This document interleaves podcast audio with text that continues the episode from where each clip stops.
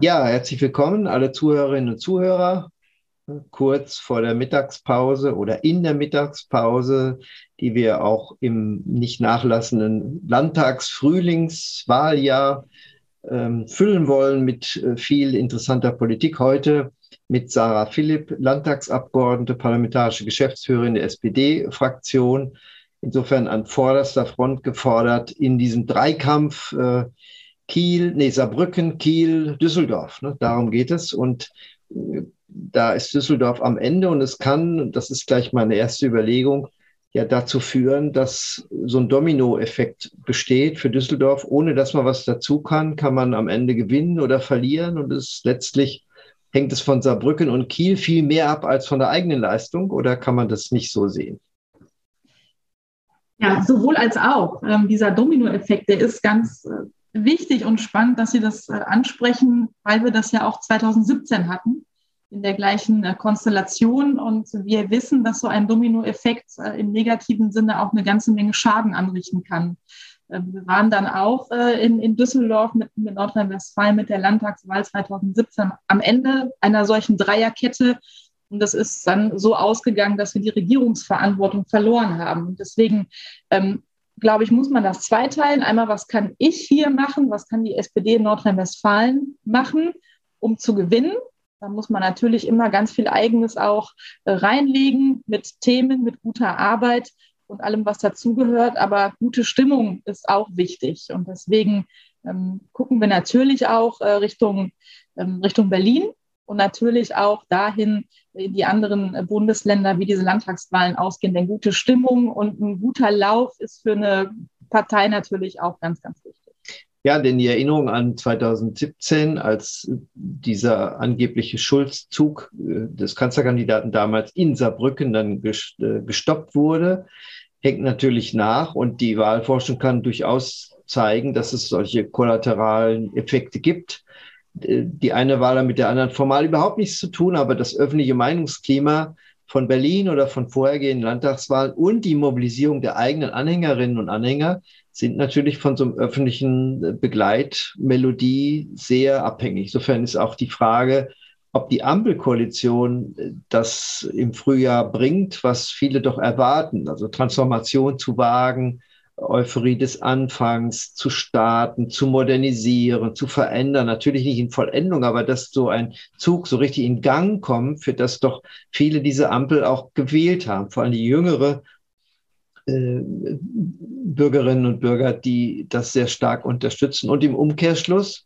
da kann Düsseldorf dann auch nur zugucken und die SPD, wenn das misslingt, wenn wir nicht die Wahrnehmung haben, dass sich da was tut, sondern dass sie sich vertagen permanent, wie wir jetzt bei der Impfpflicht beispielsweise den Eindruck haben, dann kann das auch große Schlussfolgerungen, schlechte, negative Art für die SPD in Düsseldorf haben. Das ist richtig. Das sind ganz viele Faktoren. Wir können für uns aber erstmal festhalten, wir haben im September bei der Bundestagswahl wieder gesehen, wie schön es ist, eine Wahl zu gewinnen und vor allen Dingen auch eine Wahl zu gewinnen, von der uns vor, vor sechs Monaten niemand zugetraut hätte, dass wir sie überhaupt gewinnen können. Also insofern ist das Selbstbewusstsein zurückgekehrt und auch das gehört dazu, dass ich ähm, mit breiter Brust äh, und auch mit einem Anspruch, stärkste Kraft zu werden, in einen solchen Wahlkampf gehe. Das tun wir hier in Düsseldorf. Wir wollen in Nordrhein-Westfalen stärkste Kraft werden. Das ist ganz klar das Ziel. Und da hat natürlich die Bundestagswahl auch einen erheblichen Teil zu, bei, zu äh, beigetragen, dass uns dieser Satz hier in Nordrhein-Westfalen deutlich leichter über die Lippen geht äh, als noch vor einigen Wochen. Und das ist schon mal gut. Ansonsten, ja, wir haben ein neues Bündnis in Berlin, erstmalig eine Ampel- und ein Dreierbündnis. Das ist natürlich hier für NRW auch äh, spannend, weil natürlich auch viele sich fragen, ah, ist das vielleicht eine, eine Option? Funktioniert das auch hier? Und es wirbelt natürlich auch ein bisschen die ähm, ja, die, die alten oder die bekannten Konstellationen durcheinander. Wir haben hier Rot-Grün in der Opposition, in der letzten Wahlperiode in der Regierung, jetzt Schwarz-Gelb ähm, als Landesregierung.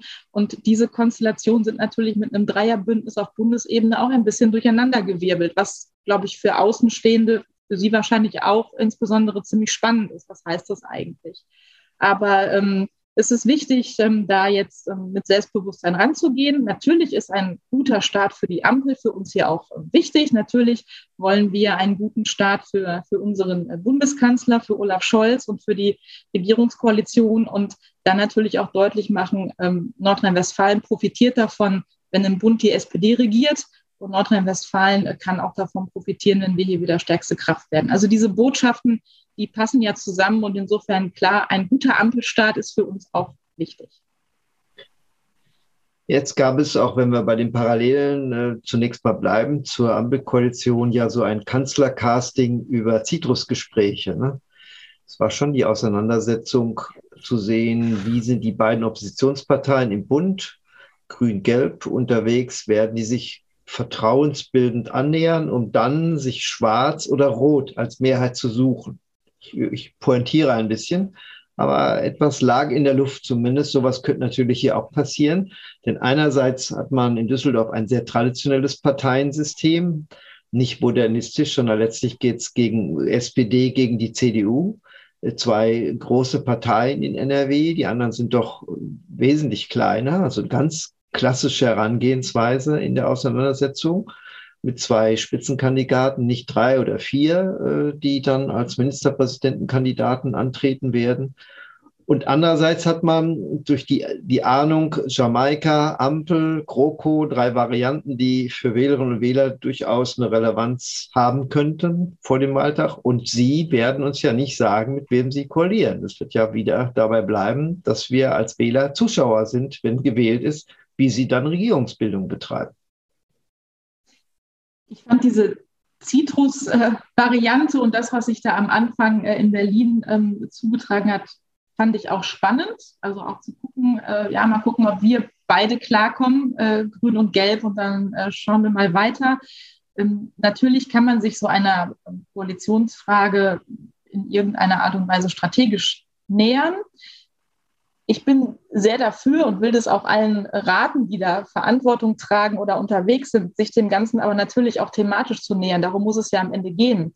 Und wenn ich ähm, darüber oder mir nochmal anschaue, was waren denn die Themen, mit denen wir als SPD gepunktet haben, die aber auch die Leute bewegen, dann ist es natürlich das Thema ähm, gute Arbeit gewesen, das Thema Löhne. Es ist das Megathema Wohnen gewesen im Bundestagswahlkampf, was auch in Nordrhein-Westfalen ein, ähm, eine große Rolle spielen wird. Wir werden hier in Nordrhein-Westfalen klassischerweise über das Thema Bildung reden bei einer Landtagswahl.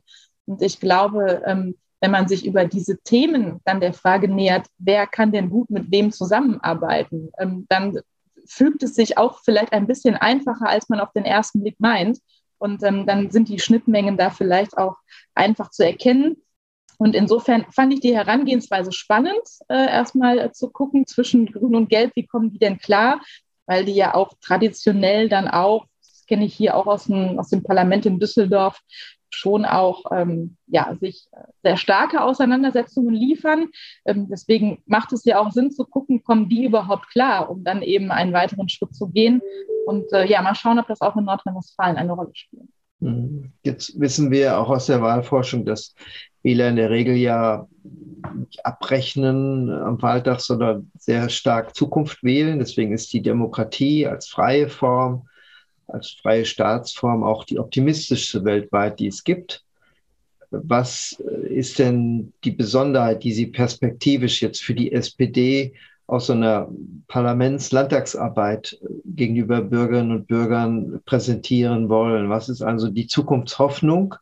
Die mit der Sozialdemokratie unverwechselbar als Alleinstellungsmerkmal verbunden ist. Und es muss ja irgendwie auch eine Abgrenzung sein, denn dass es besser wird, dass man reparieren will, das wollen alle. Aber wo ist äh, vielleicht die Geschichte? Ist das auch die Fortsetzung äh, dieses, dieser Respekterzählung? Die war ja kombiniert nicht nur als Narrativ im Bund, sondern sie war kombiniert klug auch mit einem Instrument, mit 12 Euro. Ne? Also nicht nur eine Geschichte, sondern sie wurde auch operationalisiert haben Sie sowas auch vor, um das die Wählerinnen und Wähler so zu erwarten? Darf man das jetzt schon sagen oder ist es noch alles geheim? Oder darf das nur eine Parteizentrale sagen? Und Sie sind natürlich nicht Partei, sondern sind Fraktion. Genau, also den Wahlkampf macht die Partei, das ist richtig. Äh, aber wir haben natürlich hier auch als Fraktion noch unsere parlamentarische Arbeit zu leisten bis einschließlich April. Dann ist die letzte Plenarwoche und äh, ab dann beginnt die ganz, ganz heiße Phase.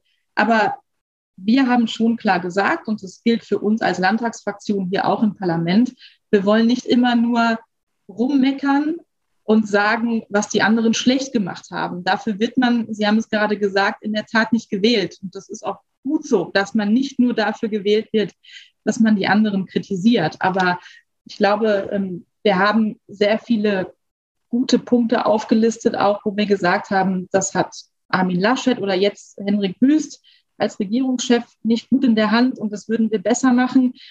Aber im Mittelpunkt muss schon stehen, was ist denn unsere Zukunftsidee? Was ist denn die Geschichte, die wir als SPD für das Land haben, für Nordrhein-Westfalen? Und ähm, deswegen muss es am Ende auch eine Mischung sein. Ich glaube, ähm, man kann festhalten, dass ähm, das Corona-Management aus unserer Sicht, aber nicht nur aus unserer Sicht, sondern auch aus Sicht äh, vieler Menschen in Nordrhein-Westfalen von CDU und FDP hier nicht gut gelaufen ist. Ähm, wir haben noch andere ähm, Punkte, wie zum Beispiel auch den Umgang äh, mit dem Hochwasser im Sommer, wo wir sagen, da hat die Regierung nicht gut gearbeitet. Aber man wird für das gewählt, was man vorhat. Und ähm, für uns sind vier Kernthemen wichtig. Das ist das Thema Wirtschaft und Arbeit. Ich habe meinen Wahlkreis in Duisburg. Duisburg ist Stahlstandort. Also die Frage, wie geht es in Zukunft weiter mit dem Industriestandort Nordrhein-Westfalen? Wie geht es weiter mit dem Stahl in Duisburg? Das ist ein ganz, ganz großes Thema. Und dann sind wir auch beim Thema Energie, beim Thema Klima. Und wie kann eigentlich so ein zukunftsfähiger Industriestandort aussehen? Ähm, wie kann ich in Zukunft äh, Stahl ähm, mit, mit Wasserstoff ähm, produzieren? Das ist ein ganz, ganz wichtiges Thema, wo wir sagen, das steht bei uns ganz oben auf der Agenda. Ich habe es gerade schon gesagt, bei einer Landtagswahl ist das Thema Bildung, das Thema Schulpolitik immer ähm, ganz wichtig. Ich glaube, man kann schon auch auf der Straße vernehmen, ähm, dass die äh, Leute in Nordrhein-Westfalen mit der FDP-Schulministerin und mit dem Thema Schulpolitik in Nordrhein-Westfalen nicht zufrieden sind. Ähm, insofern ist das auch ein, ein Punkt, wo wir unser Angebot, was wir besser machen wollen, ähm, da auf die Straße bringen.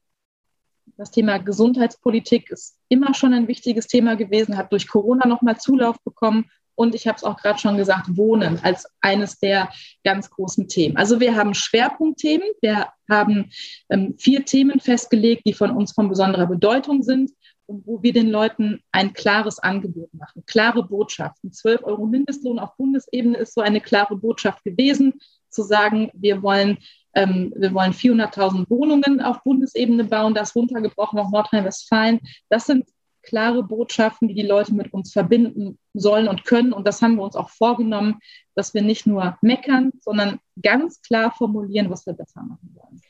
Zum Abschluss nochmal auch persönliche Nachfragen. Das sind ja immer Hochzeiten der Kommunikation, die jetzt für Sie anstehen. Äh, alle fünf Jahre solche Wahlen. Natürlich begleiten Sie auch als SPD-Mitglied sehr stark andere Wahlen, äh, nicht nur die Landtagswahl, aber jetzt sind sie eben als vorderster Front unmittelbar gefordert. Wie bereitet man sich da persönlich besonders darauf vor? Äh, vorher schon mal länger schlafen, sich anders ernähren, mehr Sport oder weiter Raubbau äh, am eigenen Körper betreiben und versuchen, sich äh, bis dahin zu retten. Ich weiß nicht, muss ja, ich denke schon, es macht einen Unterschied im Wahlkalender aus und auch wie man sich selbst darauf einstellt. Haben Sie da für sich selbst schon eine Formel gefunden? Ja, in der Tat, es ist ja jetzt mein, mein dritter Wahlkampf. Das heißt, ähm, ich stelle mich da jetzt schon auch anders drauf ein als die, die ersten beiden Male. Das ist so. Beim ersten Mal bin ich da auch so ein bisschen reinge stolpert. Das war 2012. Das war ja eine etwas unvorhersehbare Neuwahl. Mhm. Ähm, und dieses Mal ist aber der Faktor ähm, Gesundheit und wie bereite ich mich darauf vor, schon ein Punkt. Ähm, und äh, das Thema äh, Bewegen und Sport und Ernähren spielt dieses Mal tatsächlich eine Rolle, weil ich jetzt auch mit den, bin ja jetzt schon auch eine alte Parlamentshäsin sozusagen, äh, schon weiß, dass es sinnvoll ist, da auch drauf zu achten. Also der Kalender ist voll, da mhm. kann man wenig machen oder nur sehr begrenzt darauf Einfluss nehmen. Ja, man kann ein paar andere Rahmenbedingungen schon durchaus beeinflussen. Ähm, wenn man genug geschlafen hat äh, und wenn man fit ist und sich gesund ernährt, dann, dann ist man auch besser. Davon bin ich zutiefst mhm. überzeugt. Und ähm, so ge gestresste, ähm, unausgeschlafene Politiker ähm, braucht auch kein Mensch. Und ich glaube auch nicht, dass die gute Entscheidungen treffen. Äh, und insofern, ja, habe ich jetzt auch die Weihnachtspause genutzt, um nochmal wirklich sehr, sehr runterzufahren. Und ähm, jetzt ist aber auch klar der Startschuss gefallen, spätestens ab heute. Deswegen ist das ein guter Auftakt zu sagen, das ist jetzt äh, das, das Wahljahr hier in Nordrhein-Westfalen und äh, mit einer vernünftigen Vorbereitung und mit einem vollen Kalender gehen wir jetzt mit Vollgas auf den 15. Mai. Ja, das äh, war wieder ein politischer Pausen-Podcast, der nochmal klar gemacht hat, dass wir vor einem Landtagswahl Frühling stehen. Ähm, und ein Wahlakt als solches ist ja zunächst mal die Bundesversammlung, in dem NRW auch eine große Rolle spielt, weil sie sehr viele Delegierten in die Bundesversammlung entsendet. Ähm, und dann kommen die entsprechenden Landtagswahlen. Der Auftakt unserer Gespräche, der politische Pausen-Podcast wird ja weiter zu dem Thema auch liefern, war heute das Gespräch mit der SPD, mit Sarah Philipp. Dafür bedanke ich mich, dass wir den ersten Eindruck gewonnen haben, dass äh, Sie auf jeden Fall wieder regieren wollen. Das ist schon erkennbar. Und äh, wir konnten da ein bisschen hinter die Kulissen gucken. Dafür vielen Dank. Ganz herzlichen Dank. Bye.